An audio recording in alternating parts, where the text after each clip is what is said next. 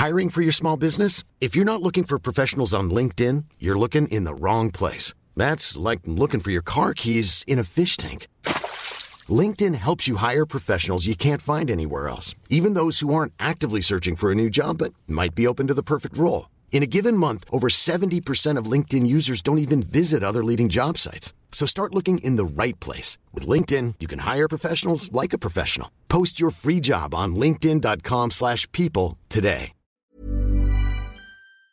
C'est quand les gens me disent oui, euh, non mais tu fais pas, tu divises pas ton temps, tu multiplies ton amour. Bah ouais, enfin moi aussi je peux faire des mantras sur Facebook, tu vois, mais euh, non, quand t'as quand t'as deux enfants, je le sais. Enfin, je veux dire, c'est pas parce que je n'ai pas de deuxième enfant que je, T'as je des amis autour de toi, j'imagine. énormément d'amis qui ont des enfants autour de moi. Et tu divises ton temps. Tu peux pas donner le même temps qualitatif. Et je le dis avec vraiment toute l'amitié et l'amour que j'ai pour mes amis, avec celles avec qui je peux discuter en profondeur. Beaucoup.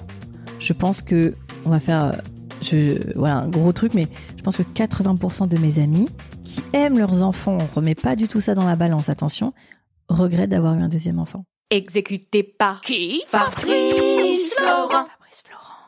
Bonjour, bonsoir, bon après-midi à toutes et à tous et bienvenue dans ce nouvel épisode d'Histoire de Daronne, le podcast où chaque mardi à partir de 6h du matin, je donne la parole à une mère pour lui faire causer de son expérience de la maternité sous tous les angles. Je suis Fabrice Florent, je produis des super podcasts d'interviews et de discussions. En tout cas, moi, je les trouve super. Et je crée des contenus. Je fais parler des pères de paternité, des mères de maternité, des gens de leur rapport au succès. Je prends des mecs entre quatre yeux pour leur parler de masculinité. Je fais causer des gens de leur rapport à l'argent et de plein d'autres thèmes que je vous invite à découvrir en allant sur mon site fabflorent.com. f a b f l o r e n t.com. Si vous aimez cet épisode, vous pouvez aller écouter la bande-annonce du podcast pour en découvrir plus sur mon travail et mes autres podcasts. Vous aimez mon travail, vous pouvez m'offrir un cadeau en échange en me soutenant financièrement et ainsi me donner un peu plus de sérénité en vous abonnant par exemple à mon Patreon ou en m'envoyant de l'argent sonnant et trébuchant. Allez dans les notes du podcast ou en allant sur fabflorent.com, f e donc vous y trouverez toutes les infos. Enfin, si vous aimez ce podcast, vous pouvez vous y abonner, mettre un chouette commentaire et 5 étoiles au podcast sur votre application de podcast préférée et surtout, surtout, surtout, partagez cet épisode et ce podcast autour de vous s'il vous a plu. Je suis sûr que vous connaissez des gens que mon travail pourrait intéresser. Vous pourrez également venir commenter avec mes auditrices et mes auditeurs chaque épisode directement sur mon Discord. Alors Discord, c'est un petit logiciel génial que je vous invite à découvrir, qu'il faut installer sur votre téléphone ou votre ordi. Vous pouvez également me suivre sur les différentes plateformes et réseaux sociaux. Vous pouvez vous abonner à ma newsletter et vous trouverez toutes ces infos pour me contacter dans les notes de cet épisode. Un grand merci d'avance et bonne écoute à vous. Aimer, c'est plus fort que tout. Aimer. Oh, Ouais. dis donc. Je suis partie en voie de tête direct. Direct. Anne-Laure, salut. Salut Fablo. J'adore. Bon, on remet un peu de contexte. Ouais. Euh, Anne-Laure, on se connaît depuis, euh, depuis un, un petit bail maintenant. Cinq ans, je dirais. Oh là là, on tu m'as vu grandir, Fab. C'est vrai. t'es là, t'es, j'allais dire, t'es l'hôte de, de ce podcast qui s'appelle On the Verge. Yes. Yes, I. On the Verge, hein, euh, On the plus, Verge. plus clairement, euh, où tu fais parler des mecs de leur rapport à la, à la sexualité. Exactement, de la sexualité masculine. Euh, je mettrai un lien pour les gens que ça intéresse d'aller découvrir parce que à la fois du podcast mais aussi on a fait un épisode ensemble dans l'histoire de mecs Yes. pour parler justement de cette quête euh, qui t'anime. Mm, mm. Waouh, c'est beau. Cette quéquette qui m'anime. Oui, bien sûr. J'ai pas osé la faire. Ouais, t'inquiète, je les ai toutes faites. Oui, oui, de parler de la sexualité masculine qui est extrêmement euh, peu finalement mise en avant et surtout, euh, ce qui est intéressant dans dans les témoignages que je recueille, c'est que ces hommes euh, au-delà de la sexualité et des pratiques, parce que ça, c'est les gens qui se demandent souvent si on parle vraiment de pratiques. Pour certains, oui, ceux qui souhaitent en, en discuter. Mais en fait, on parle du terreau, on parle de l'éducation, on parle parfois de la religion, on parle des traumatismes, des rencontres, euh, de plein de choses qui construisent notre sexualité. Puis Et du rapport au corps aussi. Bien qui sûr, sont du des rapport au corps, bien sûr. chez les mecs parfois. Ah ouais, c'est toutes les orientations euh, mélangées et, euh, et c'est hyper intéressant de voir à quel point effectivement les hommes ont besoin de, en plus de parler, d'être écoutés. Ah. Ouais. Et c'est ça que tu fais. C'est ça que je fais. Tu, tu, tu enveloppes tous ces hommes de ta douceur. J'essaie en tout cas, et euh, j'essaie en tout cas En sur. posant des questions quand même euh, un peu qui, qui gratouillent, quoi. Bah, en fait, des, des, des questions qui gratouillent, mais c'est surtout que quand euh, ils sont, quand on est, tu vois, on s'est mis d'accord et qu'on on part euh, en discussion et en enregistrement, euh, ils sont euh, déjà eux dans un dans un cadre où ils ont envie de dire des choses et euh, on se met bien sûr d'a- d'accord avant s'il y a vraiment pas de sujets tabous qui sont un peu des des triggers chez eux qui pourraient être compliqués. Généralement non, ou alors on en discute très librement. Mais c'est surtout que, hum, en fait, ils ont tous besoin d'avoir euh, enfin dans, dans leur discours et en fond de leur discours, il y a une transmission. C'est de dire aux gars, euh, on en a parlé toi et moi long- longuement, hein, mais de dire aussi, bah moi il s'est passé ça et c'est ok, tu Mm. peux vivre avec ou euh, ou moi j'ai eu ça et et on peut s'en sortir et voici les solutions que mon, enfin genre boîte à outils quoi. Et comme les hommes, et t'es le premier, euh, enfin t'es bien placé pour le savoir, ne se parlent pas de cette intimité-là avec authenticité et vérité, Oui. bah en fait le fait d'entendre d'autres gars anonymes pour la plupart, euh, bah en parler sans tabou et sans jugement, ce qui est vraiment euh, le, le, le, cadre moi que, que j'instaure, et bien effectivement euh, euh, quand j'ai créé le podcast, c'était un side project grâce à toi, je le dis souvent parce que tu m'as coopté, parrainé dans ce petit milieu qu'est le podcast. Euh, mais à base de, il faut mettre le micro là, il faut mettre la carte SD là. On était vraiment sur un niveau zéro de compétences. Et, euh, et c'est vrai que tu le sais, c'est pas mon activité du tout, mais je continue. Euh, rentre dans la cinquième année parce qu'en fait. Euh, euh, les auditeurs et auditrices euh, sont à chaque fois hyper euh, hyper touchés, emballés, mais émus. Enfin, ça donne des clés, quoi. Et t'as pas fait le tour encore, donc. Oh là là, m'en parle pas. Euh, et t'es aussi maman, Yes, un petit garçon yes, merveilleux, évidemment. qui a 7 ans. Qui a eu 7 ans, ouais. Euh, et en fait, l'une des raisons pour lesquelles je voulais t'avoir dans Histoire de Daron, c'est que je me souviens, on est partis en vacances ensemble euh, l'année passée, Ouais, il y a deux ans, je crois. il y a deux ans. Ouais, ça passe le hyper temps vite. passe, euh, le temps file. Euh, et, et on a eu une discussion autour du fait d'avoir un deuxième enfant. Ouais. Euh, et j'ai adoré ce que tu me racontais parce que tu, tu disais que dans votre couple, c'était un truc sciemment décidé, Mhm. tous les deux, de ne pas faire de deuxième. Ouais. Et t'avais plein d'arguments et t'avais Plein. non, mais c'est ouais, ouais, ouais. On, on a quand on a pris la décision euh, d'avoir notre fils, euh, déjà, euh, euh, on a pris la décision d'avoir un enfant et on a réfléchi euh, euh, pourquoi, comment et comment ça allait se passer. Euh, Il y avait plein de paramètres qu'on voulait. euh, alors, il n'y a, pas euh, spoiler, hein, il n'y a pas de bon moment pour avoir un enfant, mais il y a toujours un meilleur cadre et, terrain pour l'accueillir. Et on a attendu avec mon conjoint de voilà de valider euh, pas mal de d'étapes dans nos vies euh, perso et pro pour euh, être prêt à accueillir cet enfant. Et donc ça va par la stabilité financière, ça va par la stabilité et c'est peut-être le premier argument que j'aurais dû dire avec soi-même, travail avec soi, qu'est-ce que qui suis-je, où vais-je, pourquoi j'ai envie d'avoir un enfant, l'envie réelle de pourquoi j'avais envie d'avoir un enfant. On s'est posé chacun cette question. Euh, moi j'aime les enfants mais c'était pas une finalité en soi et mon compagnon, lui, avait prévu de ne pas avoir d'enfant. Donc du coup, il y avait ce pourquoi on a envie d'avoir enfant tous les deux? Et puis euh, et puis voilà, être bien aussi euh, avec soi, son histoire personnelle, ses casseroles comme on aime dire. Et euh, puis après au niveau boulot, tout ça, au niveau intendance, est-ce que j'ai la place d'accueillir un enfant? Enfin voilà, éviter qu'il y ait trop de de paramètres qui instabilisent l'arrivée d'un enfant. Donc une fois que ça a été ça a été ça, on a eu notre fils qui est par chance dès qu'on a décidé, c'est arrivé très vite et tout s'est très bien passé, etc. Mais c'était évident qu'on n'aurait qu'un enfant. On va en parler. Ouais. Ton chéri qui, euh, j'adorerais avoir dans Histoire de Daron, mais qui est euh, discret, qui veut pas Qui parler. voilà, va- alors discret dans, ouais. enfin c'est pas dans le, le public. c'est ça, c'est pas l'adjectif que je lui collerais, discrétion, mais euh, oui c'est pas, oui c'est vrai que ça serait, Ça serait super. ouais mais tu Ça préfères une saga, tu vois, genre On a- ah oui. 6 heures de, là, on, on aurait un épisode. Ouais. On parle beaucoup d'éducation ensemble. et Ah ouais. C'est une de mes grandes tristesses de pas de pas avoir ton chéri. euh, Écoute, on ne sait pas, à mic. à l'usure un jour. tu peux l'avoir sur tous tes podcasts, c'est ça qui est génial. Euh, donc ouais, la, première question que je pose à toutes mes invitées, c'est en fait, il vient d'où ce désir de maternité?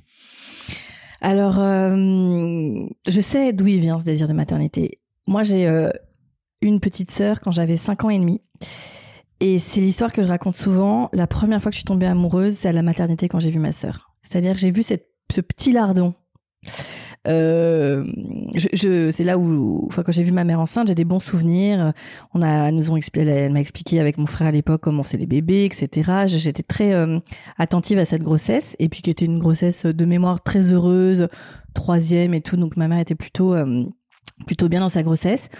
Et quand mon père est venu nous, nous dire ça y est votre petite sœur est arrivée, je suis arrivée à la maternité, j'ai vu ce bébé, j'ai mon cœur qui est parti à 8000 et je me suis euh, je suis tombée d'amour de, ce bébé et j'adorais euh, aider à la changer, aider à m'en occuper. Puis c'était un bébé, euh, mes parents disaient souvent que c'était un bébé bonheur, c'était un- une petite fille qui riait tout le temps qui souriait tout le temps, qui était hyper facile, qui dormait bien. Et j'ai eu mes premières un peu stress, tu vois, je me rappelle, j'ai 7-8 ans, elle fait des siestes. Et genre, je, je- j'allais voir mon père, je disais, mais ça fait longtemps qu'elle dort, t'es sûr qu'elle dort? Enfin, j'avais vraiment un instinct de protection avec, avec ma sœur qui était très fort. Et, et c'est là où, alors pas aussi consciemment, mais je savais qu'un jour, moi, j'aimerais bien vivre ça. Mais après, quand je l'ai intellectualisé et dans ma, mon parcours perso, amoureux, tout ça, c'était pas devenu une quête, tu vois. Il y Mm. avait pas un truc genre euh, on va faire un enfant et tout. Je, je, me, je me suis toujours dit, je pense que je serai une bonne maman, mais ça ne sera pas euh, forcément. Euh, J'aurais pas raté ma vie si euh, je, je ne raterai pas euh, ma vie si je n'ai pas d'enfant. Ok. Donc, euh, donc je voilà. Donc cette cette envie, elle est venue à peu près là parce que je voyais à quel point c'était merveilleux. C'est un amour inconditionnel. Ça te ça te remplissait et en même temps euh, et en même temps c'était assez euh, assez intuitif. Tu vois? Ok. Donc ouais. T'as, hum, et en fait, en, en grandissant, en vieillissant, euh, en ayant tes, tes euh, différentes euh, euh, vies amoureuses, Mhm. etc., il y a, il y a jamais eu de moment où tu t'es dit, ok, c'est, maintenant, ou alors tu vois, tu. Non, il y a qu'avec mon compagnon actuel où j'ai eu un, moment, un, un désir d'enfant. Les autres, et pourtant j'ai été avec dans des relations très établies, très posées et tout. On en parlait, mais de façon plus euh, le jour où, tu vois, où tu te projettes un peu, mais il y avait pas de, il y avait pas, c'était pas du tout concret parce qu'à ce moment-là avec mes partenaires, ça se, tu vois, ça, c'était pas le bon moment dans nos vies. Euh, et il y a qu'avec mon partenaire actuel où effectivement il y a eu un moment où je me suis dit j'ai envie d'avoir un enfant. Euh, c'était juste un peu avant mes 30 ans, ou autour de mes 30 ans, je dirais. Euh, et là, on s'est, là, on a eu cette discussion où lui m'a dit, c'est pas le moment encore. Euh, C'était pas le moment pour lui. c'était pas le moment, pas pour, bah peut-être pour. Après, il est un peu plus âgé que moi, mais je pense que si ça l'était pour lui, mais c'était pas encore stable d'un point de vue boulot, d'un point de vue et puis surtout disponibilité. Nous, c'était, c'était, ça fait partie des, du cahier des charges, faut être disponible pour un enfant. Donc, euh, donc euh, c'était pas, voilà, il y avait eu cette discussion. Il m'a dit c'est pas tout à fait encore le moment. Et, et comme j'avais que 30 ans, tu vois, je me suis dit euh, bon, on se laisse encore quelques années. J'avais pas, tu vois, non plus euh, écrit ça noir sur Tu blanc. voulais pas cocher la case Non, avoir un du- enfant à 30 ans. Non, pas du tout. Non, euh, bah, je pense que j'aurais été pas du tout une, une mère disponible et, et, et aussi investie avant. Parce que, comme tu sais, je suis entrepreneur, j'ai monté ma boîte et tout. Donc, euh, c'est une forme d'autre type de maternité. Oui. et ça prend beaucoup de temps. Donc, euh, d'investissement. Donc, j'aurais pas pu avoir cette disponibilité émotionnelle, cette, cette maturité, entre guillemets. Mais voilà, je m'étais dit, euh, entre 30 et 35, c'est cool. Après, euh, après, il faudra se mettre à réfléchir si c'est avec lui ou pas, tu vois, s'il a pas envie d'enfant. Et en même temps, je me voyais aussi très bien rester avec lui sans enfant. Donc, tu vois, c'était Oui. pas. Moi, j'ai toujours été assez confiante dans la dans la vie. Ouais. Tu vois, en mode bon. C'est pas un truc euh, qui t'a fait tilter parce que tu disais qu'il voulait pas d'enfant. Enfin, en tout cas, qu'il avait prévu Ouais. de pas en Au avoir. début, début, ouais, il voulait pas. Et comme euh, bah, j'étais j'étais plus jeune quand on s'est rencontrés, euh, je me suis dit bah tu sais quoi, on y va. Et puis si un jour ça me tord les boyaux, ce sera une raison à la fois hyper triste et très romantique de le quitter. Hmm. Mais euh, je sais que j'ai dans mon entourage hein, des amis qui ont eu vraiment un désir de maternité qui les, qui les obsède. J'ai pas eu ça, moi. Ok. Tu vois, je, je pense profondément qu'on peut se réaliser sans enfant. Ok. Hey, it's Paige DeSorbo from Giggly Squad. High quality fashion without the price tag. Say hello to Quince. I'm snagging high-end essentials like cozy cashmere sweaters, sleek leather jackets, fine jewelry, and so much more. With Quince being 50 to 80% less than similar brands. And they partner with factories that prioritize safe, ethical, and responsible manufacturing. I love that. Luxury quality within reach. Go to quince.com slash style to get free shipping and 365 day returns on your next order. Quince.com slash style. I'm Sandra, and I'm just the professional your small business was looking for. But you didn't hire me because you didn't use LinkedIn jobs. LinkedIn has professionals you can't find anywhere else, including those who aren't actively looking for a new job, but might be open to the perfect role, like me. In a given month, over 70% of LinkedIn users don't visit other leading job sites. So if you're not looking on LinkedIn, you'll miss out on great candidates like Sandra. Start hiring professionals like a professional. Post your free job on linkedin.com/people today.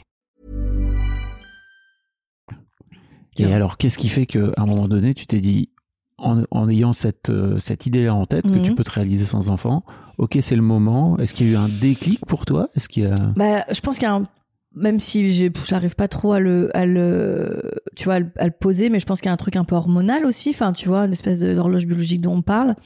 Je pense qu'autour de 30 ans, il, y a, il se passe un truc où c'est, tu vois, un bébé dans une poussette, c'est un peu moins juste mignon. C'est un peu genre, hein, tu vois, genre ça me, ça me fait un truc.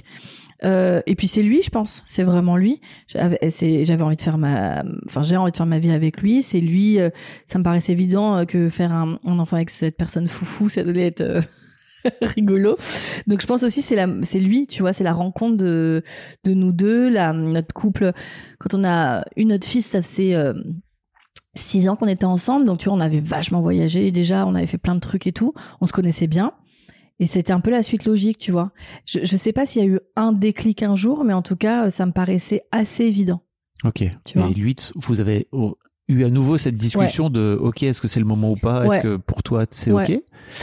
Et, Et, et- pardon. pardon, non, j'allais te demander, est-ce que tu as, eu aussi la sensation, alors connaissant ton compagnon, je connais la réponse, mais je préfère la, la poser. est-ce que tu n'as pas eu peur de lui imposer ou de lui amener un choix? Oui, alors, Ouais. je, Alors. je sais que cette question est, est idiote, mais les gens ne connaissent pas ton. ton- Ouais. ton Alors imposer euh, quelque chose à mon compagnon, bah, je, bah vraiment euh, bon chance. non non, en fait on en avait discuté. Donc quand on s'est mis ensemble, lui très rapidement m'a dit qu'il ne voulait pas d'enfant. C'était un tout début de relation qui a été un peu chaotique au début. On était ensemble, mais c'est vrai que c'était c'était pas voilà, ça a mis un peu du temps, on a trouvé nos marques, etc. Donc euh, c'était pas un sujet pour moi. Et puis au fur et à mesure, on en a reparlé. Lui euh, me disait euh, si, enfin, tu m'as donné envie d'avoir un enfant avec toi, mais c'est pas le moment. Et au fur et à mesure, tu vois, on en parlait de façon euh, assez nébuleuse, et puis c'est devenu de plus en plus concret. On a eu cette discussion autour de mes 30 ans. Euh, lui, on avait 37, et il m'a dit j'ai envie d'avoir un enfant avec toi, mais c'est pas le moment. Et on en a rediscuté un an ou deux après, et il m'a dit c'est le moment. Et je suis tombée enceinte tout de suite, au bout de deux mois, je crois. Moi-même, j'étais pas prête. je me suis dit, waouh, ça va beaucoup trop vite. C'est vrai Ouais, ouais, je pensais pas. Ouais, Bah, j'ai sais, j'ai euh, une invitée, tu sais, qui s'appelle Louise, Ouais. euh, si vous voulez aller, qui a, qui a eu un postpartum très compliqué et qui euh, avait projeté, tu sais, de, de se dire, ok, j'arrête la pilule, et en fait, j'en ai pour six mois, bah, un an c'est ce que te disent les gynécos. Hein. Faut faire attention à ça parce que ça Ah peut ouais. arriver. euh, Moi, je fais de- partie de la génération, j'avais passé euh, quasiment euh, presque dix ans sous pilule. Après, de moi-même, j'ai mis un je voulais arrêter les hormones, mais c'était vraiment une décision euh, que moi-même j'ai motivée. Et quand, euh, quand effectivement c'était l'idée de faire un enfant, de, déposer tout ça, ma gynéco euh, m'avait dit bon, on s'inquiète pas, on se stresse pas, on est, vous essayez six mois et un an, et au bout d'un an, peut commencer à éventuellement réfléchir si vous avez besoin d'une petite aide médicale. Ah bah super. Au bout de ouais deux mois, je tombe enceinte. Mais donc, t'étais à la fois, enfin, j'imagine heureuse, bien sûr, mais aussi un peu, ok, donc ça est venu si vite. Alors en fait, j'étais, euh, j'étais surtout ok, c'est venu si vite. J'étais très heureuse, mais comme c'était la première fois de toute ma vie que je tombais enceinte, je n'ai pas d'expérience d'avoir été tombée enceinte et d'avoir dû faire, euh, euh, tu vois, un IVG plus jeune ou des choses comme ça. Ce que j'avais, ce que j'ai beaucoup autour de moi Mhm. dans, dans mes connaissances, copines, amies, etc. Je n'étais jamais tombée enceinte de ma vie. Donc du coup, assez, c'est même pas fataliste, hein, mais assez logiquement, je m'étais dit ça ne tiendra pas. C'est Ah la oui. toute première fois. Donc du coup, j'ai mis longtemps à rentrer dans ma grossesse. J'ai mis longtemps à me dire euh, c'est ok, c'est en place, ça va. Et, euh, et j'ai mis vraiment trois quatre mois, tu vois. Ah oui. Déjà à le dire. J'ai dit à très peu de gens que j'étais enceinte et j'ai annoncé vraiment euh, que j'étais enceinte euh, à six mois. Et euh, ça se, comme c'était une grossesse d'hiver, que je suis grande, je suis charpentée et tout, c'était pas évident. Je m'habillais pour pas que ça se voit. Hmm. Et j'avais pas du tout un gros ventre. Donc vraiment, c'est à six mois que j'annonçais aux Mais gens. tu voulais enceinte. pas que les gens euh, Ouais, te très perçoivent comme enceinte à ce moment-là? Pas du tout, mais c'est que je trouvais ça très intime. ouais, j'ai vraiment un truc avec ça où euh, j'avais pas envie un que le- les regards changent. Parce que je trouve que euh, parfois les meufs enceintes, on les met, on les sacralise un peu, on leur donne un peu un espèce de. Mais c'est moi ça. Hein. Et euh, et ouais, c'était plus quelque chose de très très très intime, tu vois. Même euh, même je parle rarement de, de mon enfant, de ma vie, de mon compagnon, dans évidemment dans les gens qui ne sont pas dans mon cercle, parce que c'est quelque chose qui fait vraiment partie de ma vie privée. Donc ouais, j'ai attendu vraiment bah, que ça soit un peu compliqué de le cacher. Euh, ouais, euh, cinq mois et demi, six mois, je l'ai dit euh, à mon cercle professionnel. euh, tu vois, j'étais plus à l'aise d'en parler, ouais. Ok, Ouais, c'est marrant. c'est très intéressant. Ouais. Et comment s'est passée cette grossesse Très bien. pour toi? Très bien. Franchement, Ouais. j'ai une grossesse. euh, donc, j'ai mis ouais, trois mois vraiment à rentrer dedans, tu vois. Alors, évidemment, aux gens très proches, je l'ai dit dans les, au bout de deux mois, tu vois, un truc comme ça. J'ai vraiment une, une, une super grossesse. euh. Après, voilà, les petits inconvénients que tu peux avoir quand, en début de grossesse, mais c'était assez léger. J'ai eu un petit coup de flip vers 34 ou 35 semaines parce que j'ai fait une menace d'accouchement prématuré parce que bah, je, je gardais un rythme de fifounette. Hein, donc, du coup, à un Mhm. moment donné, euh, à une visite, mon gynéco me dit euh, attention, je commence à toucher la tête, c'est un peu tôt, donc on va essayer de rester un petit peu allongé euh, au moins de trois semaines pour euh, garder la petite personne au chaud. Et, euh, et en fait, mon fils est arrivé avec euh, trois semaines et demie d'avance. J'ai eu un, accouchement très cool, enfin vraiment. Euh, ben. Rien à dire. Je suis toujours un peu gênée de dire ça parce que c'est vrai que que ce Bah, soit la grossesse, l'accouchement, le postpartum, euh, nous ça a été assez euh, facile. Tranquille, quoi. Ah, vraiment euh, smooth, quoi. Et alors, je me demandais par rapport à, à ta remarque de tout à l'heure de t'avais pas envie de. Ouais. Est-ce que les, le regard des gens a effectivement changé une fois que tu leur as dit? Bah, les gens étaient étonnés déjà que je sois enceinte déjà de six mois. Genre, mais t'es enceinte, mais euh, t'accouches quand? Dans trois mois. Ah ouais. Et surtout même, c'était devenu dans deux mois parce que bah, l'histoire a fait que j'ai accouché plus tôt. Oui. Euh, donc des gens, voilà, des, des gens, euh, beaucoup de gens ont vécu ma grossesse deux mois. C'était clair. Euh, non, le, non, bah du coup, il y a pas mal de gens qui savaient pas que j'étais en couple aussi. Donc euh, c'était, Ah oui. c'était, ah ouais, attends, mais d'accord, ok, mais comment ça? Donc ouais, ça a pas, ça a pas trop changé, un peu, bah aussi parce que les gens du coup sont un peu plus, font un peu plus attention, sont un peu plus, tu vois. Et puis tu rentres, tu bascules dans un monde hein, quand t'es enceinte, c'est-à-dire les gens commencent à te parler de trucs. euh, tu vois la pharmacienne, euh, enfin tout le quotidien, les gens, les petites. Moi à l'époque j'habitais à Paris, euh, les petites mamies dans le quartier. euh, les, les voilà les voisins et tout ça y est tu passes dans le monde des darons on commence à te parler de plein de trucs euh, Comment C'est- tu vivais? Bah, je, à la fois, je trouve ça agréable parce que t'as l'impression que tu rentres un peu dans un, dans un club fermé ouais, que tu vas pas être tout seul. Et en même temps, parfois, je trouve ça assez intrusive, tu vois. Euh, Les meufs qui me, quand j'ai eu mon enfant et qui, que tu connais pas, qui disent alors comment ça s'est passé, vous avez, euh, vous avez été déclenché, vous avez fait ci, vous avez fait ça, t'es là, tu j'ai pas envie de te raconter, en fait, c'est, En termes d'épisiotomie, comment ça c'est se mon passe moment en fait. Euh, donc ouais, il y a, il y, a, y a le, tu vois, il y a c'est le, le- les, c'est un peu ouais comme tout, hein, il y a de la nuance, mais sur certains trucs c'est assez cool parce que t'as l'impression que tu passes dans un ouais comme tu dis dans un club un peu. euh, Surtout les meufs qui ont quand, on a accouché, on se regarde, on sait, tu vois, on se regarde genre. Mais euh, mais il y a un truc oui parfois je trouve un peu intrusif, ouais. Ok. Tu vois, demander des détails et tout, euh, Comment se, comment se passe Donc cet accouchement se passe bien? hyper bien. Comment se passent les, les premières semaines avec, euh, avec ton fiston? Bah super bien. Alors on est resté un tout petit peu à la mater parce que comme il est, il a une petite jaunisse, ce petit chou, donc il était tout jaune euh, citron, très mignon.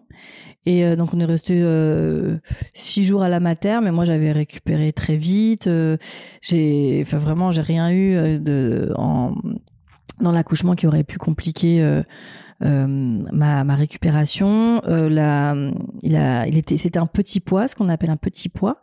Donc, euh, donc euh, par chance, il a tété. Enfin, j'ai eu ma montée de lait très vite, donc il a tété très vite et il s'est bien rattrapé. Donc euh, ça, c'était cool parce que ça, ça a enlevé le petit stress du de la pesée de, de des bébés qui sont euh, qui sont pas très lourds. Faut quand même vachement surveiller ça.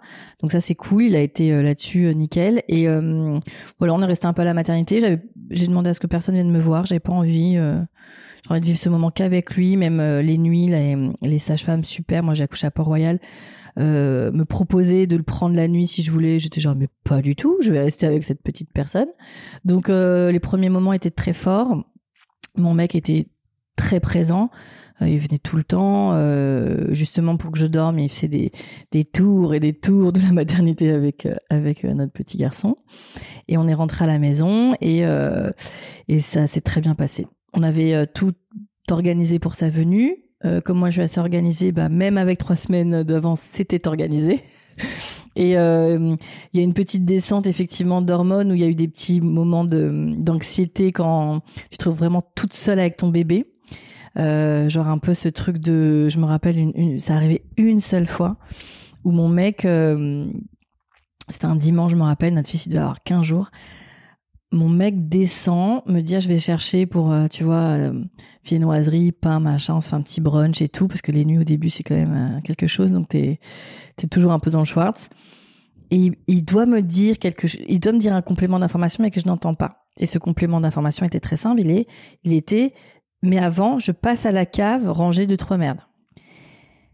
Et moi, j'entends juste qu'il va à la boulangerie. Et au bout de 20 minutes, il est pas là. Et au bout de 40 minutes, il est pas là. Et là, il se passe un truc dans ma tête. J'ai vrillé. C'est-à-dire que je me suis dit, il lui arrive un truc. Il est éclaté de sommeil comme moi, donc euh, il a pas, dans, en position de toutes ses facultés, tu vois. Il a dû se faire renverser. Il s'est passé un truc. Je, je sais pas. Je me suis mis à appeler les hôpitaux. Non mais quand, tu, quand tu me connais, tu, enfin, je Oui. suis vraiment pas la personne la plus stressée du monde. Je, sais- je sais pas. Je me suis dit, je suis seule avec ce petit Hmm. bébé et j'avais peur que que notre fils se réveille et que je sois, je sois- parce que je pleurais, j'étais en stress et tout. Je regardais par la fenêtre. Enfin, tu vois, limite je me penchais. On était au quatrième. Je me penchais pour voir si je voyais dans la rue. C'était n'importe quoi. Et au bout de 45 minutes, il arrive. Et je l'accueille, je suis en larmes. Me dit, mais qu'est-ce qu'il y a, chérie et, je lui dis, mais j'ai cru. machin. Il me dit, mais je t'ai dit, je suis allée à la cave, je suis allée ranger des trucs. Et après, il y avait du monde à la boulange, quoi, tu vois. Et vraiment, je me suis, tu sais, rendu compte de la détresse dans laquelle tu peux te mettre juste quand l'imagination, elle part en cacahuète. Il m'a dit, il faut que tu ailles dormir quand même. Donc j'ai gobé euh, mon choc et je suis allée me coucher. Mm. Et c'est la seule fois, tu vois, où il y a vraiment eu un un moment de détresse dans mon- dans dans parce que c'était en fait c'était ça qui était en boucle, c'est je vais être seule avec ce bébé, je vais comment je vais faire, comment je vais faire, comment je vais faire. Et après euh, non euh, c'était simple quoi. On a eu un bébé qui mangeait très bien, on a un bébé qui a dormi, euh, qui a pas fait ses nuits tout de suite, mais qui qui était quand même qui était quand même assez simple sur sur le sommeil. Ça, je m'en rends compte vraiment au quotidien. On a un bébé qui n'était jamais malade. Et pour avoir que ce soit des salariés ou des. Ou des, des, des, des gens dans mon entourage qui ont des bébés et qui ont bah, dans les crèches multiplient les les microbes et sont souvent malades, c'est l'enfer quoi. Franchement, ça te rend fou. Donc euh, ça, on a eu vraiment de la chance quoi. Notre petit garçon, il a fait vraiment euh, le minimum du minimum des maladies infantiles et il est assez résistant. Et donc euh, ouais, donc du coup, c'est un bébé assez qualitatif quoi. Tu veux pas le rendre. Ah là là, non. non, souvent je lui dis ça, je lui- on, on rigole avec ça tous les deux. Je lui dis, euh, je, je lui dis, tu sais, si j'allais dans un dans une boutique d'enfants, moi je choisirais et je le décris physiquement.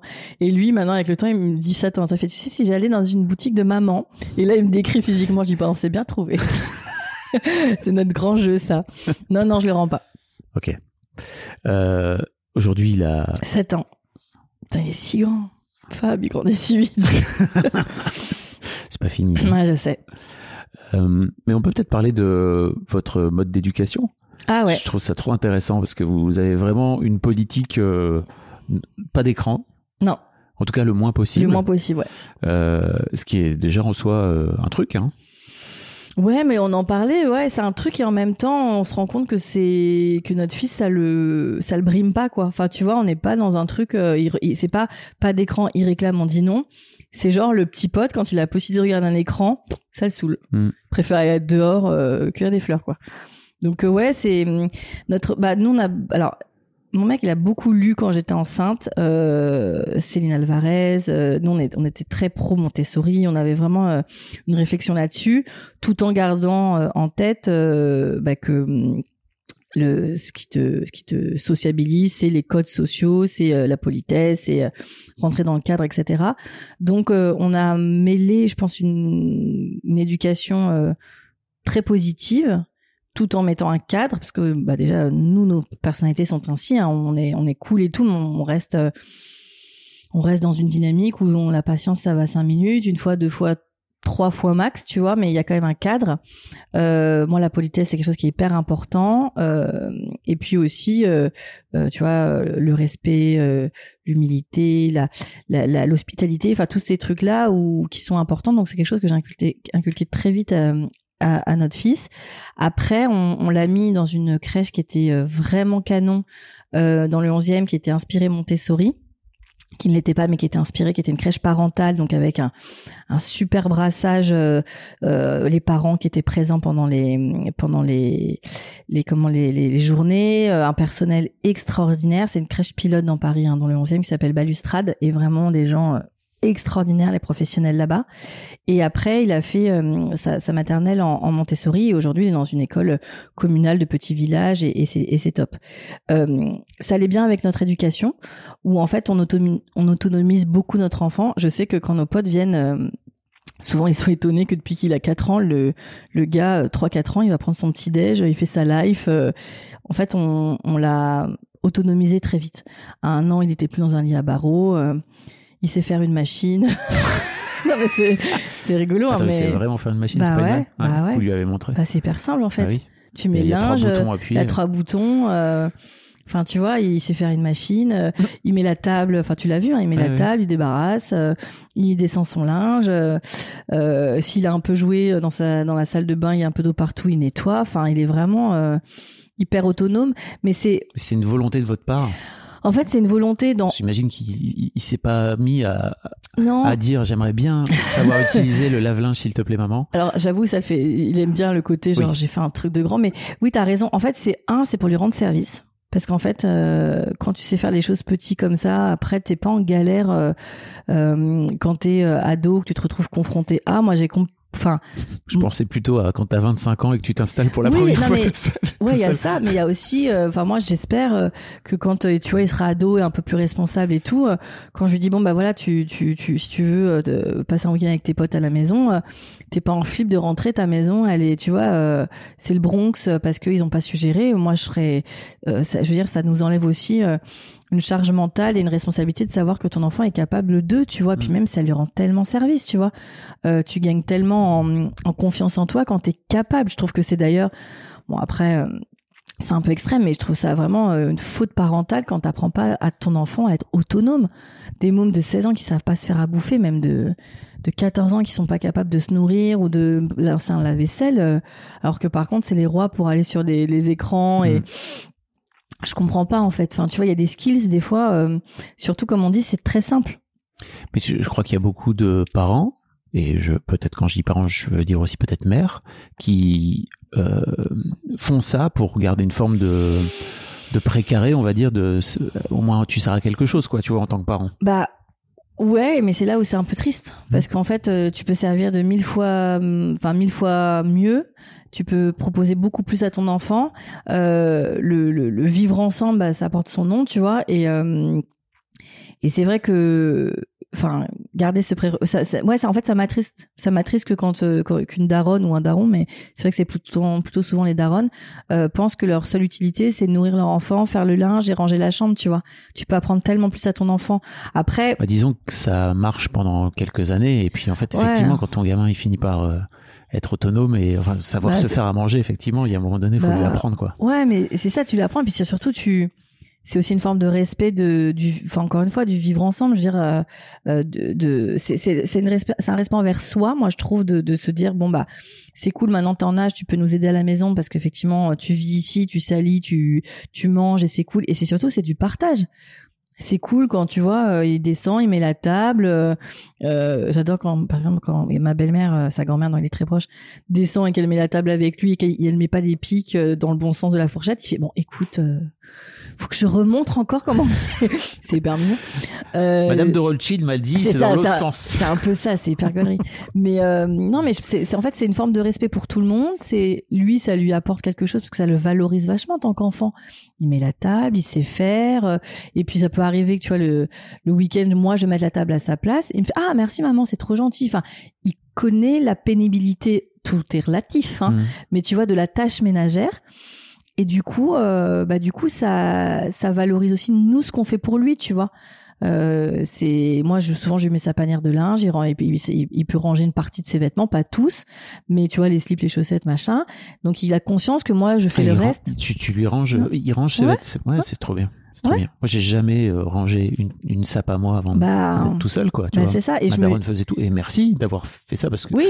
Mais il y a aussi un côté j'ai la sensation d'avoir, avec le recul, d'avoir vraiment été éduqué comme un petit prince. Quoi. Bah, c'est ça. Et moi, j'ai envie de me dire que quand il va euh, euh, vivre seul, euh, bah déjà, il n'aura pas cette charge-là parce que ce sera acquis. En fait, il n'aura pas à apprendre, il n'aura pas à paniquer. Enfin, on en a tous des exemples moi, de, de, potes, que ce soit des potes ou des mecs avec qui que j'ai pu fréquenter, ou t'allais chez eux. Enfin, C'était dégueulasse ça ressemblait à rien. Enfin et je veux dire euh, il faut c'est pas une question de genre d'être propre ou c'est pas une question de genre de ah savoir faire euh, lancer une machine hein. clairement. Et je trouvais ça fou en fait. Quand je disais mais putain mais tu tu tu, tu jamais tu tu nettoies ta vaisselle. Ouais mais je le fais quand j'ai plus d'assiette. Mais non. C'est dégueu tu vois ça prend une seconde et demie alors que si c'était un truc qui avait été comme tout, se laver les dents, prendre sa douche, euh, enfin tu vois, c'est des des automatismes que tu prends et c'est ok, tu vois. Et je pense que tu rends vachement service à, à l'enfant petit de l'autonomiser là-dedans. Et ça va avec tout en fait. On lui fait confiance de base. J'ai fait confiance en mon fils. Et alors, j'imagine déjà des gens qui pourront se dire non mais en fait vous êtes en train de transformer votre petit en adulte ah, euh, tu vois ce que je veux dire? bah, En fait, on fait à sa mesure, quoi. Tu vois, c'est-à-dire que euh, il a commencé à mettre la table quand il était en âge de, tu vois, de de, de, de marcher euh, et de, de, de, bah, de, comprendre comment on faisait. Bah non, parce que en, en soi. L'enfant assez naturellement, enfin moi j'invite les gens qui ont des tout petits à de un an, deux ans, leur filer un balai. Ou maintenant il y a même des petits Dyson en jeu c'est leur meilleur jouet en fait. Les enfants, ils sont dans le mimétisme. Donc, euh, je, je, ouais, cette, cette réflexion, elle est limitante parce qu'effectivement, euh, qui a dit que c'était le rôle des adultes, tu vois, de, de, de tout cliner, de tout faire? Je pense qu'un enfant, euh, ça n'a pas pris la satisfaction pour l'enfant et surtout là, ça, ça, ça, lui met une forme de confiance en lui et de, de réalisation et euh, c'est canon quoi. Alors évidemment, euh, au début, enfin quand il met la table la première fois, oui bien sûr, euh, c'est pas tu le ferais pas comme ça, mais en fait c'est pas c'est cool tu vois. C'est cool parce que c'est il l'a fait, c'est super et et il faut suivre aussi l'évolution de, leur capacité quoi. Et puis ça les aide, tu vois, dans la si on va dans le détail, l'appréhension fine, le coup du de la machine à laver, les couleurs, euh, tu vois, doser. Donc je lui explique. euh, tu lui fais faire des machines à 40 euh, avec ouais, il moi je fais pas ça. Hein. Il, voit, il apprend les boutons, tu vois. Ouais, trop bien. Il voit les boutons, donc maintenant en plus il a 7 ans, il est grand, donc il voit, il comprend les programmes et tout. En vrai, tu vois. trop top. Alors après, il a pas la charge mentale de se dire bon, dans une heure et quart, je vais la mettre au sèche-linge. Pas du tout. c'est juste dans le mood, tu vois, quand il est là, je lui dis tiens chérie, je mets une, fais une machine. Attends maman, je vais le faire et tout. Mm. Et on le fait ensemble. évidemment, il le fait jamais seul. Je suis toujours là, tu vois, bien sûr. mais euh, mais c'est juste voilà le truc de euh, et, je, pense que je ne l'ai jamais entendu fanfaronner de le faire. Oui, ça fait partie. De, ah ouais, ça fait partie du euh, comme tu ranges tes chaussures quand t'arrives, tu te laves les mains quand t'arrives. Enfin, tu sais, c'est tous ces micro automatismes qui font que il sait quoi et c'est ok. Ok. Donc, euh, ouais. Parlons de cette histoire de deuxième alors. Ah oui. Alors cette non-histoire du coup. Oui, cette non, effectivement, dans nos dans nos réflexions avec mon mec, alors déjà il y, a un, y a un truc qui est très qui nous qui nous anime indépendamment l'un de l'autre, au-delà du choix de faire un deuxième ou pas, c'est que dans nos histoires personnelles, euh, on n'a pas été très heureux dans, en fratrie, voire pas assez malheureux. On a chacun une fratrie de trois euh, qui, si on doit la résumer, est assez dysfonctionnelle. Euh.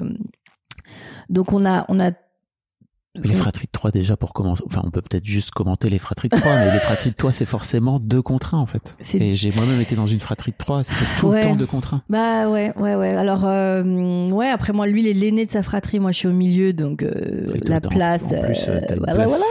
qualitative. Euh, la best. Euh, en fait, ouais, la fratrie de 3, c'est. Oui, lui, c'était deux contre un, et les deux contre lui, d'après ce que je sais. Euh, nous, c'était un peu différent, parce que nous, c'est un garçon de deux filles. Après, ça tourne hein, en plus dans les fratries, Ouais, je trouve. nous, ça, on n'a pas eu trop le schéma de contre un de mémoire, euh, mais on était très 1-1-1, justement. Hmm. Donc, on n'a pas. Alors, bien sûr, il y a moi, ma petite sœur euh, avec qui j'avais ce, ce rapport, mais c'est vrai qu'on a quand même 5 ans et demi de beaucoup- différence. Beaucoup. Donc ouais, c'est quand même beaucoup. Donc on a un peu joué ensemble, mais c'est vrai que très vite, euh, très vite, moi quand j'ai eu euh, 13 ans, c'était ma petite sœur et elle s'est plus tellement partie de mon. T'es petite quoi. Ouais. Elle avait 8 quoi. Ouais. Donc euh, donc on n'a pas trop eu ces euh, ces ces, ces schémas-là, mais c'est vrai que nos, nos fratries, c'est au-delà du fait qu'elles c'est pas neutre, c'est qu'elles nous ont fait du mal. Euh, Enfin, en tout cas, voilà notre euh, notre composition. Que du coup, pour moi, euh, la, la fratrie me faisait m'inquiéter, m'inquiéter parce que je ne voulais pas que mon enfant vive quelque chose de négatif comme j'ai pu le vivre. Donc c'est moi en tant que parent que en tant que parent de, de- de vos enfants. C'est moins pour vos, c'est plus pour vos enfants en fait. Ouais, au début, enfin, en fait, en fait, c'est plusieurs choses. Il y a plusieurs. euh, si tu veux, je pourrais pas te, te jauger l'argument le plus fort euh, parce qu'en fait, c'est une somme de tout. Mais je veux dire, ce que ce- la genèse de, de, de cette euh, décision, enfin, en tout cas, de cette, c'est même pas une décision, de cette évidence, je veux dire, entre nous, c'est que déjà, quand on se met ensemble, on se rend compte quand on commence à à mieux se connaître qu'on a déjà ça en commun. C'est qu'on on vient tous les deux d'une fratrie qui nous a abîmés différemment, mais qui nous a abîmés. Donc, euh, on sait que euh, la fratrie n'est pas gage de bonheur absolu comme énormément de gens nous l'ont dit, nous le font, nous le disent encore en mode, mais attendez, vous pouvez pas le laisser tout seul, il aura pas de frères et Oui. sœurs, etc. Puis c'est un peu un fantasme en plus. Ça, j'allais dire, ça nécessite de votre part, de ta part et de sa part à lui, d'avoir déjà fait ce travail-là Bien sûr. sur vous de ok à quel point ma famille et le, le- le fonctionnement de ma famille euh, a pu nous faire du mal d'une manière ou d'une autre. Bien sûr, bien Donc sûr. euh, ça va peut-être aussi en rapport avec le fait de prendre le temps d'avoir fait le taf avant quoi. En Bien thérapie j'imagine. En thérapie, bien sûr. si vous m'écoutez, tous mes professionnels, parce que j'en ai eu plusieurs. Ouais, ouais, non, bien sûr, en thérapie, euh, comprendre d'où viennent certaines blessures, certains schémas répétitifs, certaines recherches. Tu vois, moi, je me suis souvent euh, aperçue que mes... Moi, j'ai la chance d'avoir des, des, des meilleurs amis garçons. Enfin, j'aime pas meilleurs, mais j'ai des amis garçons dont je suis très proche. Et je me suis aperçue avec la thérapie que je cherchais en fait un grand frère. C'est souvent des garçons qui sont de l'année de mon grand frère, Ah oui. ou tu vois à peu près, euh, qui ont un peu un- une personnalité euh, à l'opposé, euh, tout en ayant des traits de caractère très communs avec. Euh, et en fait, dans ma relation, je me comporte avec eux comme une petite sœur. Alors, qu'est-ce que ça veut dire euh, Après, c'est chacun, mais j'ai vraiment un truc de, tu vois, je les, enfin, je les admire. je les- je les- Il y a un amour fraternel en tout cas. Et, euh, et c'est en thérapie que je me suis aperçue de ça, tu vois. Donc, et je suis très contente de les avoir dans ma vie euh, euh, parce que parce qu'ils comptent vachement. Mais c'est vrai que j'ai dû chercher, euh, tu vois, pour euh, réparer ça, euh, ces, ces, ces hommes-là, pour pour combler, tu vois, ce manque-là. Donc euh, donc ouais, donc au début on se rend compte de ça. Et, euh, et on sait que voilà le fait d'avoir euh, un seul enfant évitera du coup le casse-gueule quoi. Mais ça ne suffit pas parce qu'effectivement on a autour de nous des fratries qui s'entendent bien, des gens qui sont très heureux avec leur fratrie et qui justement motivent souvent le deuxième voire troisième quatrième enfant euh, parce que justement ils veulent reproduire un schéma qui fonctionne bien et même si le le, le, le compagnon, enfin le ou la partenaire n'était pas très chaud. Il y a, y a- y a- oui, mais regarde, on s'entend bien, on Mm. est hyper content de se revoir l'été, machin. Donc ça peut être une source de motivation. Nous, dès le départ, on savait que ça, c'était pas l'argument. Ensuite, il y a la réalité. Alors, je sais que elle fait sourire maintenant parce qu'elle est, elle est un peu mainstream, mais c'était une réflexion qu'on avait déjà il y a dix ans avec mon mec. On est trop sur Terre. on est beaucoup trop d'êtres humains sur Terre. J'ai déjà la prétention folle d'avoir mis un être extraordinaire sur Terre, mais deux, faut pas déconner. Donc il y a vraiment ça qui est un sujet entre nous. On fait super gaffe, on en parle régulièrement ensemble de, bah aujourd'hui de la consommation en général. Un enfant, c'est énormément consommé, c'est énormément de pollution. Donc ça fait partie de la réflexion et c'est pas nouveau quoi, c'est pas parce que c'est devenu tendance, tu vois, c'est vraiment un truc on en parlait déjà. Mon mec est très euh, sensible au sujet euh, écopolitique, enfin c'est vraiment euh, quelque chose qui qu'il maîtrise plutôt bien. Et il y a déjà dix ans, c'était, tu vois, un sujet. Oui. Donc, ça fait partie de la réflexion. Ça fait partie des. Je, me souviens qu'il y avait une étude qui était sortie et qui avait fait hurler tout le monde sur Twitter. C'était euh, quelle est la meilleure façon de bien sûr. de polluer moins? Bah en fait, il était vraiment écrit faites un enfant de moins. Bah, bien sûr. Évidemment. Ça avait fait hurler, bien sûr, mais bien sûr. en même temps, euh, ah c'est une évidence, quoi. Donc ça, ça c'est partie aussi de notre notre réflexion. Euh, et puis, en fait, encore une fois, il n'y a pas de graduation dans ce que je dis. Hein. Euh, mais le premier, la première chose que j'aurais dû te dire avant tout, c'est on n'en a pas envie, dans le sens on n'en ressent pas le besoin. C'est-à-dire que notre équilibre à trois, il est top. Euh, on voyage beaucoup avec notre fils, ce qui est super parce que du coup avec deux, bah c'est quand même tellement plus complexe. Euh, à gérer. Avec un enfant, c'est on, tu vois, on, on est allé au Japon, on est allé plein de fois aux États-Unis, on a plein de beaux voyages euh, prévus. C'est beaucoup plus simple. Euh, on est vraiment bien à trois, on est bien dans notre équilibre. On a mon mec et moi chacun euh, des activités qu'on peut faire en parallèle parce qu'effectivement on a la disponibilité dans notre notre emploi du temps. Enfin en tout cas l'équilibre, tu vois, temps perso avec soi, hein, j'entends, temps familial, professionnel euh, hyper bien euh, équilibré. Et donc si on rajoutait un élément dans cet équilibre, évidemment par essence il faudrait parce que quand les gens me disent oui non mais tu fais pas tu divises pas ton temps tu multiplies ton amour bah ouais enfin moi aussi je peux faire des mantras sur Facebook tu vois mais non quand t'as quand t'as deux enfants je le sais. Enfin, je veux dire, c'est pas parce que je n'ai pas de deuxième enfant que je. J'ai des amis autour de toi, j'imagine. Énormément d'amis qui ont des enfants autour de moi. Et tu divises ton temps. Tu peux pas donner le même temps qualitatif. Et je le dis avec vraiment toute l'amitié et l'amour que j'ai pour mes amis, avec celles avec qui je peux discuter en profondeur. Beaucoup. Je pense que on va faire voilà, un gros truc, mais je pense que 80% de mes amis qui aiment leurs enfants, on remet pas du tout ça dans la balance, attention, regrettent d'avoir eu un deuxième enfant.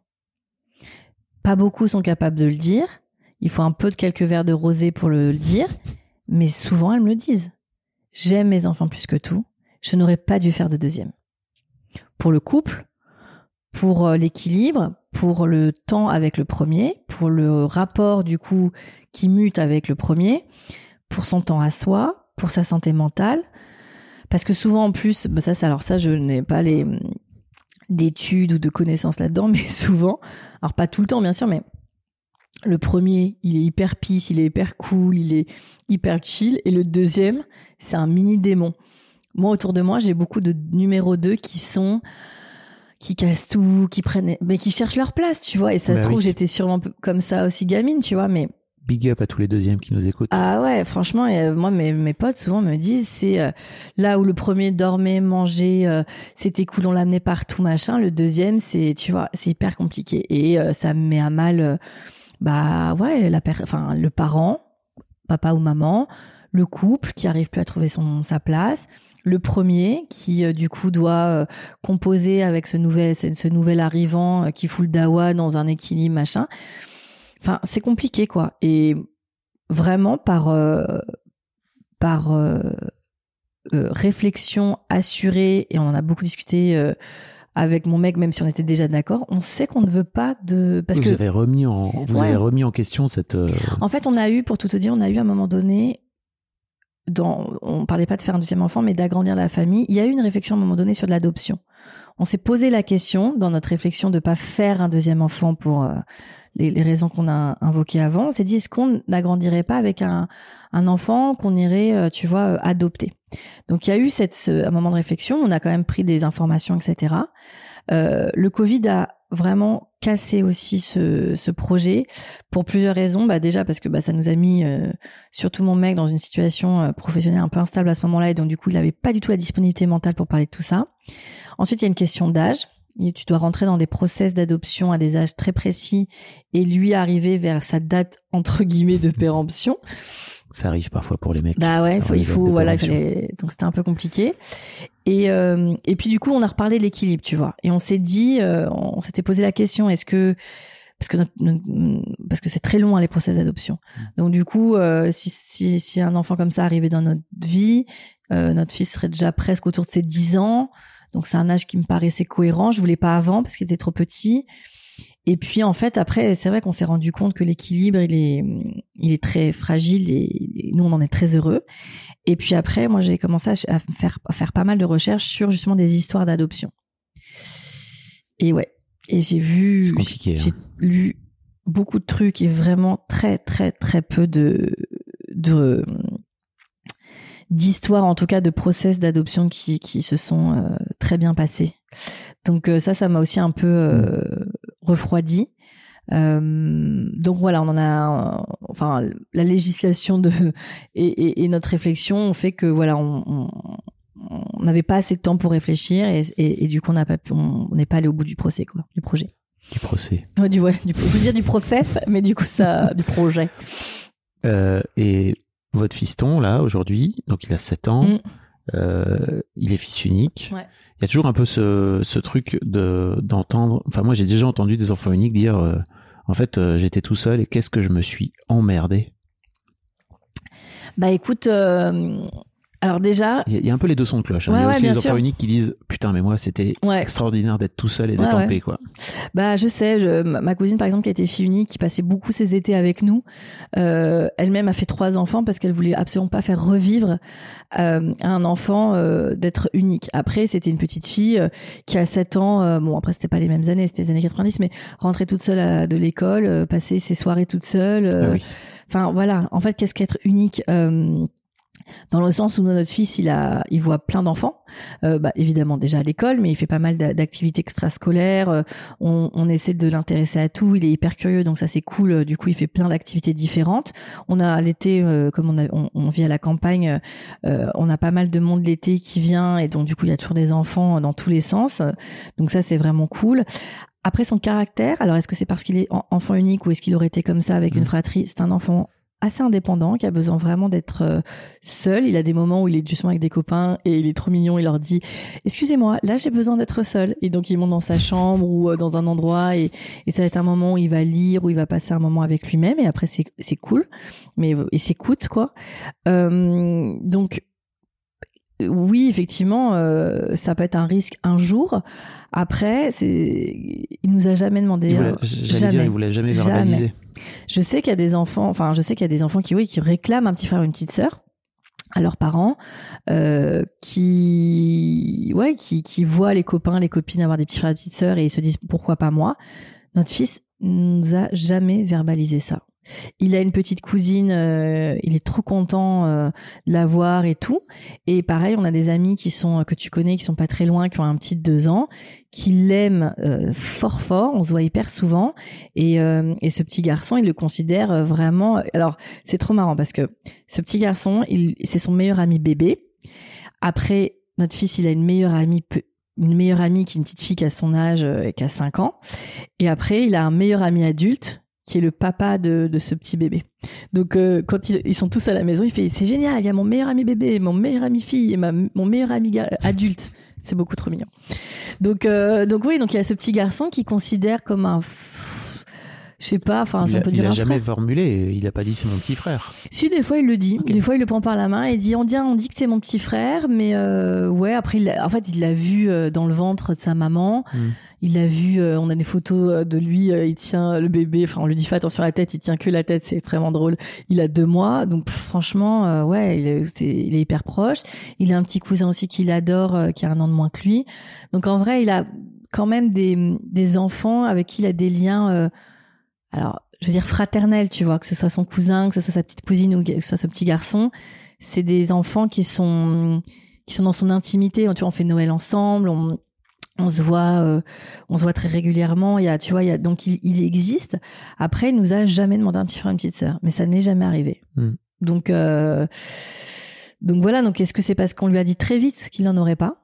Tu vois on lui a dit hein euh, dans les livres euh, dans les livres je pense qu'on a dû lui lire des trucs tu vois genre euh, euh, enfin petit garçon ou petite fille X ou Y attend son petit frère ou sa petite sœur et je pense qu'on a dû désamorcer ça euh, très vite en lui disant euh, il y a des enfants qui vont qui sont plusieurs, t'as des enfants qui sont tout seuls, toi tu feras partie des enfants qui auront pas de petit frère et petite sœur. Ça a jamais euh, été un sujet. Ok. Ouais. Et hum, l'idée de l'idée d'avoir un l'idée d'avoir un petit frère ou une petite sœur pour lui faire de la compagnie, ça vous- Bah, comme tu sais, nous avons un magnifique chien et un magnifique chat. Alors ça, c'est un truc qui me rend folle. Franchement, quand j'entends euh, ça, c'est le genre de truc qui peut un peu, là, pour le coup, me brusquer, tu vois. Parce que tu ne fais pas, tu ne mets pas au monde un être humain pour, pour accompagner un autre être humain. Déjà, je trouve que ça envoie euh, un message à l'enfant qui arrive, en deuxième, super euh, lourd. Ça lui donne une mission, alors que franchement, euh, le- l'embryon est à peine en construction qu'il a comme euh, comme énergie ça il va accompagner l'autre. Donc ça sous-entend alors c'est peut-être très lié à mon histoire personnelle tu vois qui moi-même euh, n'est pas ma place de deuxième a été très douloureuse et j'ai entendu pendant très longtemps que je n'étais pas voulue par par mon aîné qui je pense aurait été très heureux en tant que fils unique. Euh, mais c'est vrai que je, trouve ça euh, super cruel en fait de faire porter ça à un enfant. Parce que du coup on ne lui euh, on ne lui donne pas la la, comment la légitimité d'être unique tu vois. Et donc c'est vrai que ça, me touche quand j'entends ça. Parce qu'il y a, y a vraiment un côté et Dieu sait que j'aime mon chat et mon chien mais ça reste des enfin ce sont des animaux de compagnie donc du coup euh, euh, ils sont très importants ils font partie de notre famille etc euh, mais ça ça fait sens pour accompagner un enfant dans un lien euh, d'amour parce que c'est des liens très purs hein, l'amour euh, des animaux de compagnie. Mais euh, mais mais tu fais pas un enfant pour pour, pour tenir tu vois pour tu fais un enfant parce que tu as envie d'un enfant. Tu as envie d'un d'une autre personnalité de de- d'agrandir la famille de- et, et je l'entends hein, tu vois quand j'ai des, des des potes qui nous, disent euh, la photo de famille n'est pas complète je veux dire c'est entre eux qui le sentent qu'il manque quelque chose. Nous on sait que la photo de famille elle est complète. Complète. Enfin tu vois je sais que le tirage il doit être fait. Il y a pas euh, il y a pas de place. Et je comprends pour certaines euh, pour certains couples que ça va être deux enfants trois enfants. Je l'entends. Après c'est pas quelque chose Mm. que je me souhaite. Comme j'entends qu'un couple tout seul peut aussi euh, être un foyer une famille très heureuse et il y a pas d'enfants tu vois. Mais il faut respecter ça tu vois. Et quand effectivement le dernier euh, argument à la con c'est ouais mais bon enfin faut lui tenir compagnie le pot il va être tout seul ah ça ça me parce que nous clairement dans, nos fratries euh, mon mec il parle plus à son frère et sa sœur. Moi je ne suis en lien qu'avec ma sœur. Enfin tu vois je veux dire le jour où il, faudra pour des raisons bien tristes se rapprocher je peux dire que ça va pas être euh, tu vois on va pas se faire un gros câlin en, en mode euh, bon bah on fait euh, Hmm. on est unis contre tu vois une, une épreuve de vie quoi je ne pense pas que ça se passera comme ça donc c'est c'est c'est fake je trouve de ouf quoi Oui. Et on a, je sais pas d'où ça vient en fait, tu vois, ce fantasme de la famille unie, etc. euh, alors que bah C'est- c'est- on choisit pas sa famille, quoi, tu vois. Non. Donc euh, effectivement, il y a des, il y a des familles où ça se passe bien. Y et tant mieux hein. en fait, et ça- franchement il faut que les gens soient soient vraiment euh, euh, je pense en gratitude de ça parce que c'est vraiment rare Oui. tu vois? Bon, il y en a beaucoup qui prennent ça pour acquis. Moi, quand je vois, j'ai des, j'ai des potes qui ont des rapports hyper euh, forts avec leurs parents à euh, 30, 40 ans, 50 ans, et c'est cool. Souvent, je leur dis, bah, vraiment, euh, enfin, t'as de la chance, quoi. C'est un plus, tu vois. C'est un plus au même titre qu'avoir une bonne santé, c'est au même titre que euh, d'avoir, de, bah, d'être, tu vois, sur tes deux jambes et, et de pas avoir eu trop de problèmes dans la vie. Enfin, au même titre que plein de trucs, tu vois, c'est un privilège en fait d'avoir une famille fonctionnelle. Comment vous avez vécu les remarques, j'imagine que vous en avez eu de alors c'est pour quand le petit deuxième? Bah, tu connais mon mec, donc du coup, assez vite, c'était genre, bah, il y en aura pas.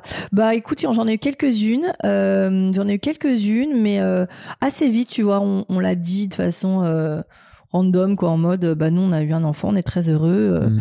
et surtout qu'en plus on enfin tu vois sur le papier euh, c'est ça parfois qui étonne c'est que moi j'ai une grossesse un accouchement euh, hyper cool donc tu te dis bah elle a pas de trauma euh, c'est pas compliqué il y a pas de risque donc pourquoi pas Euh, bon là euh, l'âge ça là, on commence à se dire que c'est un peu tard pour faire un deuxième mais je veux dire jusqu'à euh, on- donc j'ai eu euh, mon fils j'avais 32 euh, ouais c'est ça. 31 32 donc jusqu'à 35 quoi on posait souvent la question tu vois. Et euh, et c'est vrai que tu vois même les conditions de vie et tout on pourrait accueillir un autre enfant. Mais non assez vite moi j'ai dit que j'en aurais qu'un et que j'étais très heureuse et que à côté euh, je suis hyper comblée tu vois que ce soit dans ma vie professionnelle que ce soit avec mes amis que ce soit euh, moi je suis marraine euh, d'une petite fille euh, extra euh, euh, on a beaucoup d'enfants à la maison le petit garçon dont je te parlais que mon fils adore je l'adore aussi donc euh, j'ai un forme de tu vois je suis un peu sa tata donc j'adore passer du temps avec lui. Enfin on est hyper nourri tu vois du reste donc euh, donc ouais donc assez vite moi j'ai dit qu'il n'y aurait pas de deuxième et les gens sont maintenant euh, je pense que les, les- la société change un peu tu vois on commence Mhm. à, à à accepter l'idée euh, qu'il faut pas rentrer trop dans ces dans ces questions là et que que c'est c'est c'est très intrusif quoi Est-ce qu'il y a un sujet sur lequel je t'ai pas amené? À propos, à Euh, propos de ta daronnerie et... bah non je crois que j'ai fait le tour hein toi tu penses qu'on a fait le tour? Je crois qu'on a bien fait le tour. On Ouais. plein de trucs. euh, non, c'était ouais, je- je- c'était, enfin, j'en ai parlé, mais c'est effectivement ce schéma. euh, on parlait, tu vois hier euh, quand tu me parlais euh, en off, euh, ça la meuf vraiment. Non, mais tu sais, on parlait des la transmission, Mm. des constellations, etc. Moi, il y a eu aussi, je t'avais parlé du fait que j'étais quand je suis tombée enceinte, j'étais persuadée que j'aurais un garçon parce que je ne voulais pas de fille. Pas que je ne voulais pas avoir de petite fille parce que c'est tout aussi très mignon, mais hum, dans mon histoire personnelle, je voulais pas reproduire un, un, un schéma qui se transmet de génération en génération. J'ai l'impression dans, dans, dans ma famille euh, et donc de la mère à la mère à la mère et tout ça. Et, euh, et c'était très important pour moi d'avoir un petit garçon pour casser ça et de pas avoir de fille. Donc ça aussi, euh, comment te dit, euh, enfin je sais pas comment dire, mais ça, hum, ça a validé mon choix d'a- d'avoir Mhm. un, un garçon. Tu vois, comme si vraiment euh, tout l'univers était en adéquation avec le fait que moi je casserais ce, ce, ce schéma euh, toxique depuis des années. Et tu t'étais pas dit, tiens, je vais avoir une fille pour justement réparer Non, je me sentais pas euh, les épaules. Ok. Parce que je pense qu'il y a des, des choses très ancrées en soi et il y a des, vraiment des douleurs transgénérationnelles. Et même si effectivement, euh, tu vois, euh, que ce soit dans le travail thérapeutique ou autre, j'ai j'ai fait ces efforts. Je j'avais, je me sentais pas assez euh, assez armée pour casser le schéma. Donc le fait d'avoir un garçon, ça m'a vraiment euh, libérée dans ce sens-là en me disant je le ferai pas quoi, tu vois. Et je pense que c'est souvent, euh, moi mes potes me disent mais euh, Enfin, ça a l'air facile pour toi d'être maman. enfin, je sais pas. Après, toi, tu me vois, donc Bah, moi, j'ai pas, j'ai pas le recul, tu vois. Bien sûr. Mais euh, c'est parce que euh, moi, c'est c'est ce en quoi je crois, mais je pense que l'enfant nous choisit. Et moi, j'ai vraiment un enfant euh, qui euh, qui a un soleil, quoi, tu vois. Donc, euh, je pense vraiment qu'il est venu illuminer toutes ces zones d'ombre qu'on a, que moi j'avais, que mon mec potentiellement aussi avait, et, et il permet vraiment de, tu vois, de alors, on n'oublie jamais les blessures, tu vois, mais en tout cas de les penser, quoi, avec Mm. sa, sa, sa joie de vivre, avec sa gentillesse, avec sa douceur, etc. Et, euh, et, et il nous permet de garder aussi le lien, tu vois, avec euh, effectivement nos, nos familles abîmées. Mais il est quand même ce lien, euh, ce lien qui fait qu'on on n'est pas non plus en rupture totale. Donc du coup, euh, du coup, je pense que ouais, c'est ça a été, ça nous a permis vraiment de, tu vois, d'avancer sereinement dans ces dans ces sch- schémas-là et nous-mêmes nous réparer avec ça, quoi.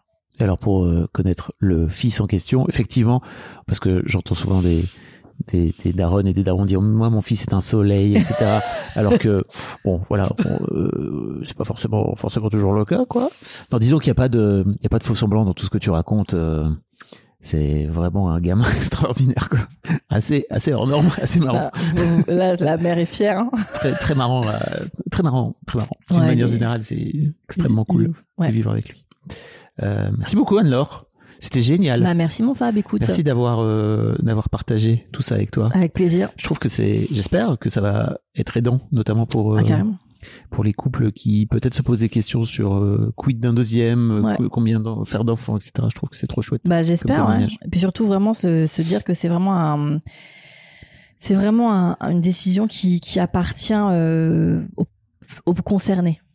Tu vois, Oui. que la pression que ce soit sociale, familiale, même euh, autour des potes, tu vois. Euh, parce que parfois c'est ah ouais bah attends faites un petit deuxième c'est hyper sympa et tout machin. En fait non c'est vraiment une décision qui appartient aux concernés et basta quoi.